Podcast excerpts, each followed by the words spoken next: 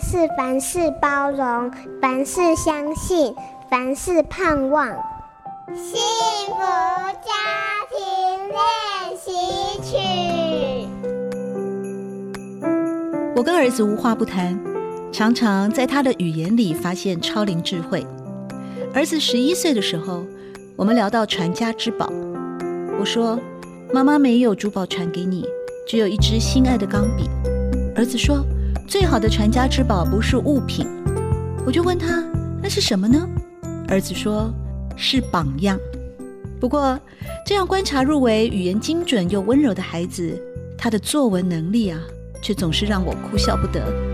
学校老师出作文题目：周末，儿子这样写：星期六，我根本就是摆烂人生，整天打电动、吃泡面，因为太无聊。身为母亲。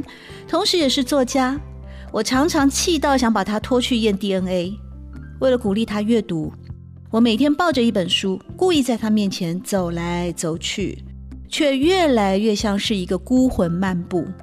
最后只好无奈地说：“既然你没有办法开窍，那我就放手吧。”没想到，此时儿子竟然爽朗地回答：“不行，你不能不管我，到时候基础太烂也没机会挽救了。”听到他这句掷地有声的话语，我心想，儿子的文笔原来是应用在生活里。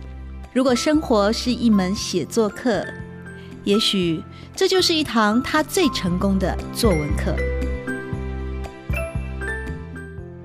本节目由好家庭联播网、台北 Bravo FM 九一点三、台中古典音乐台 FM 九七点七制作播出。幸福家庭值得努力，让爱永不止息。大义建设关心您。